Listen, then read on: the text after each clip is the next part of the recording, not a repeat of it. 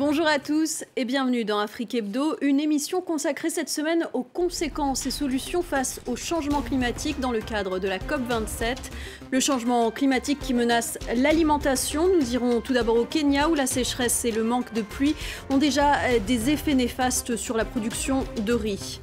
La société civile du continent souhaite faire entendre sa voix lors de la COP27 à Sharm el-Sheikh, une voix qui sera portée par la caravane africaine pour le climat. On en parle avec Sena Alouka qui coordonne cette initiative.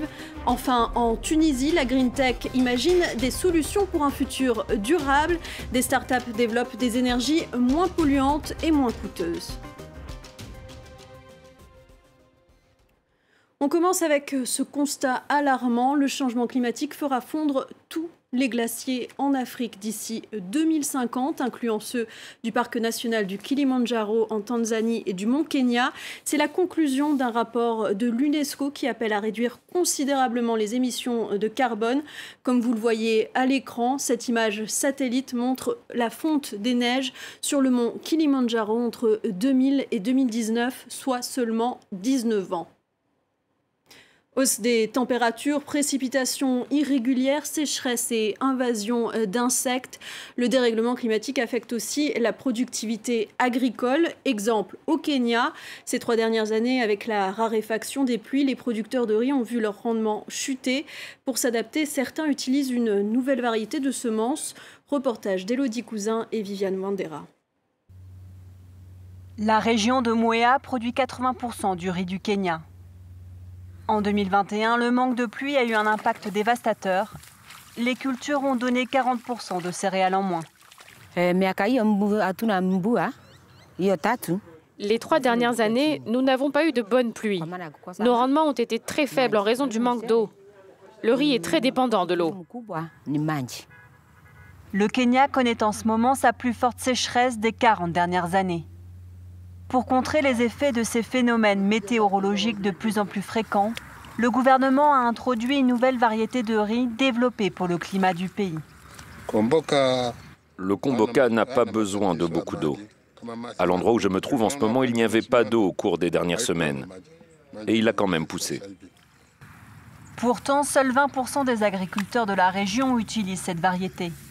En majorité, ils continuent de planter celles plus dépendantes à l'eau, pour les aider, le gouvernement a inauguré mi-août un nouveau système de barrages et de canaux. Mais ce n'est pas suffisant pour accroître la production, alors des organisations encouragent les agriculteurs à adopter les nouvelles semences. Ces technologies qui permettent d'obtenir un meilleur rendement avec la même quantité d'eau et la même surface de terre vont nous aider à combler l'écart entre nos importations et la demande de riz que nous avons.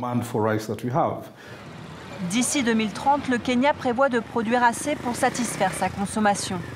Le doublement du rendement des nouvelles variétés devrait permettre de faire face au changement climatique et aider à alimenter la population. Cette année, dans le pays, 3,5 millions de personnes souffrent d'un manque de nourriture dû à la sécheresse. Faire écho aux préoccupations des personnes qui souffrent déjà du réchauffement climatique en Afrique, c'est l'un des objectifs de la caravane africaine pour le climat. 375 organisations de défense de l'environnement se sont unies pour recueillir les demandes des citoyens à travers 28 pays euh, du continent. Une initiative inédite dont on retrouve tout de suite l'un des coordonnateurs, Sena Alouka, également fondateur du mouvement des jeunes volontaires pour l'environnement. Bonjour et merci euh, d'être avec nous. Euh, tout d'abord, pouvez-vous nous résumer l'esprit de votre démarche? Quel est votre but?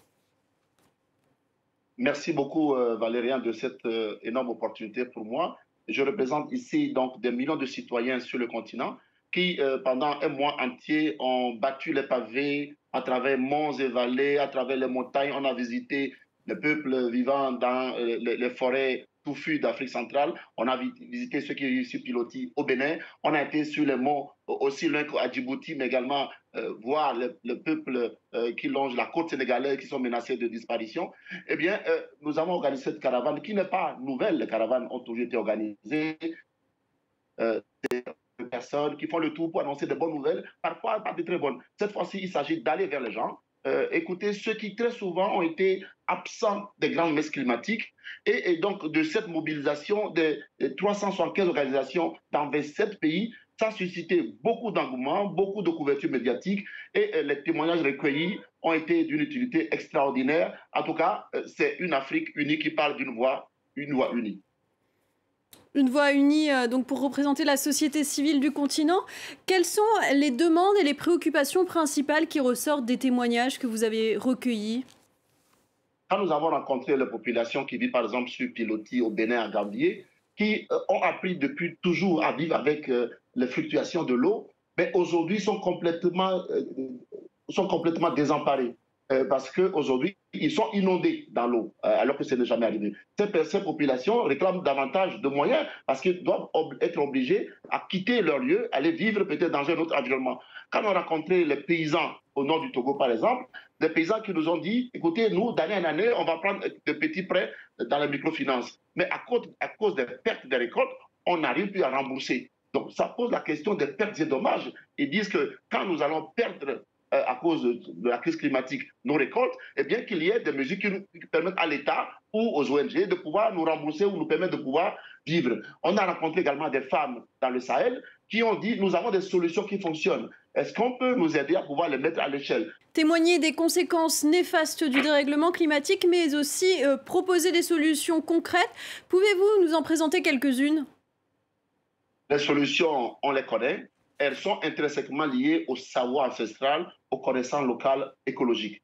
Euh, tout le monde connaît l'éolien, le, solaire, tout le monde connaît euh, la force de l'hydroélectricité, mais il y a des solutions qui marchent, qui règlent une bonne partie des solutions. Que prenez par exemple euh, l'agroécologie, qui permet de restaurer, de, créer cet équilibre entre la nature, l'homme et les animaux, qui permet de mettre les femmes, les jeunes en avant, qui permet de pouvoir redonner à la terre ce qu'elle nous rend dans le processus de, production. Aujourd'hui, cette agroécologie, par exemple, paysanne, mérite qu'on s'y attarde, qu'on lui donne davantage de moyens.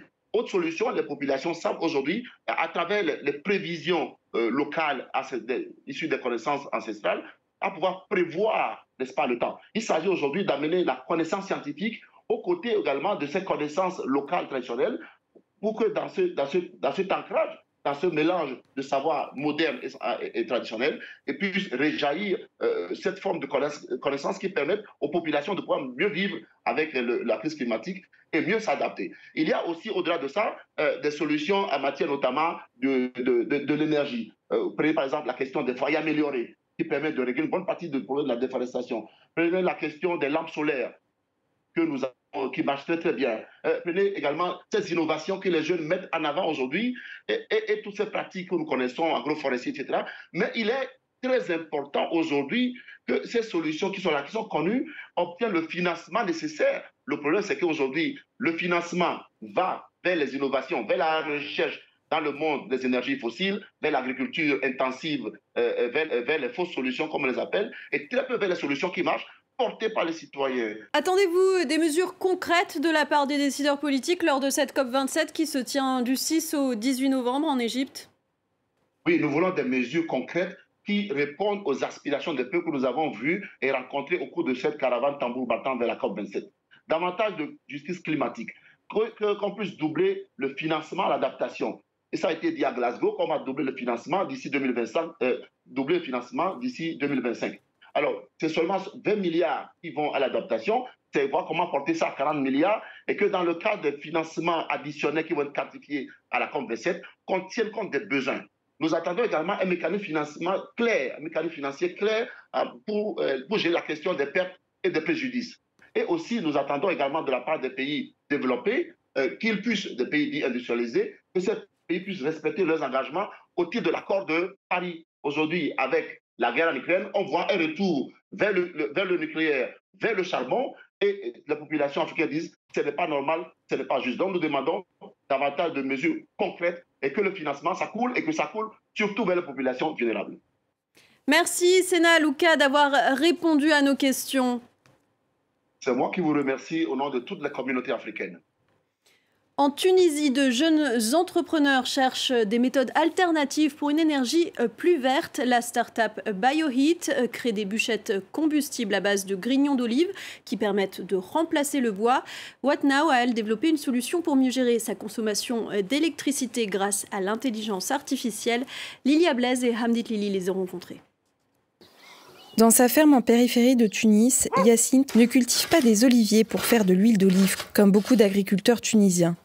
Il en récupère les déchets. Ce sont des déchets obtenus après l'extraction de l'huile ces, déchets-là sont composés de la pulpe, les grignons, euh, et ça représente presque les 40% de l'olive obtenue au niveau de huilerie.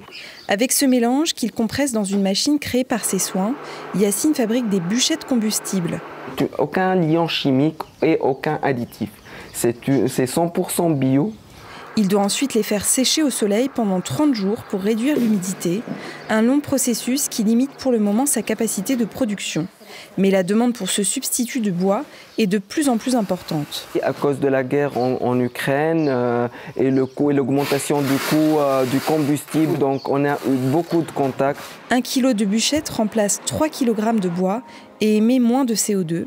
Ce restaurateur a été séduit et fait partie de la quarantaine de clients que compte Yacine. C'est propre, c'est bio, euh, ça donne euh, un goût spécial à la pizza.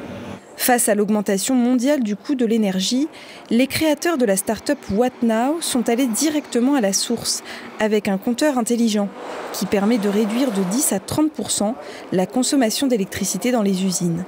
L'idée, euh, en l'occurrence ici, c'est vraiment de suivre précisément donc, la consommation donc en temps réel des, des, différentes, des différents appareils électriques. Via une application qui reçoit les données des compteurs, il peut tout contrôler à distance, détecter une coupure de courant ou une surconsommation. Donc ici, c'est la consommation effectivement journalière en kilowattheure. Effectivement, c'est beaucoup plus motivant pour un client euh, de leur dire on va vous aider euh, à réduire vos coûts et ça va avoir un impact euh, sur, sur votre empreinte carbone. Réduire son empreinte carbone est primordial pour ces entrepreneurs.